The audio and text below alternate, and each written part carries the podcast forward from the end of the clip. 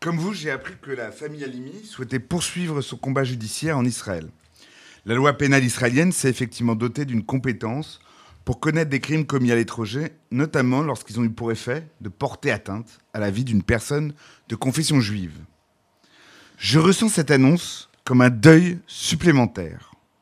Évidemment, je pense à Herzl, qui fonde le projet de l'État juif en assistant comme journaliste à la dégradation du capitaine Dreyfus dans la cour des Invalides. Je pense aussi à cette belle phrase de Léon Blum, en 46 je crois, où il affirme soutenir la création d'une patrie pour les juifs qui n'auraient pas eu la chance, comme lui, de la trouver dans leur pays de naissance.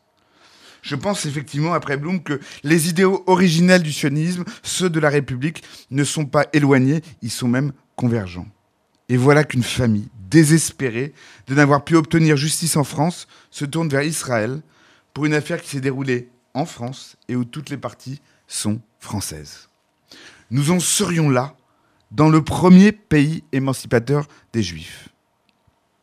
Alors, j'entends la désolation qui sous-tend cette démarche. La justice a manqué dans cette affaire et c'est un crime dans le crime. Mais je ne peux souscrire à cette forme de justice qui n'en serait pas une.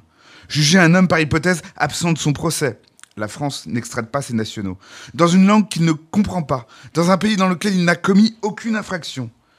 Une telle justice ne réparerait pas une injustice. Peut-être même l'aggraverait-elle. Et puis, quel apaisement pour la famille. Quel éclaircissement nouveau sur l'affaire cela pourrait-il donner On nous parle ici du respect du droit international. Mais son premier principe, non bis in idem consiste pour une juridiction à respecter les décisions de justice rendues dans un autre pays. Cependant, le meurtre impuni de Sarah Halimi est une tâche de plus. Une béance supplémentaire pour la France que je vois par ailleurs, y compris par sa justice, sombrer, sombrer de toutes parts. Au sens propre, j'ai l'impression de vivre éveillé les derniers jours de mon pays. Du pays qui m'a nourri et dans lequel j'ai grandi, la France, c'est pas rien. C'est pas un territoire, c'est un idéal.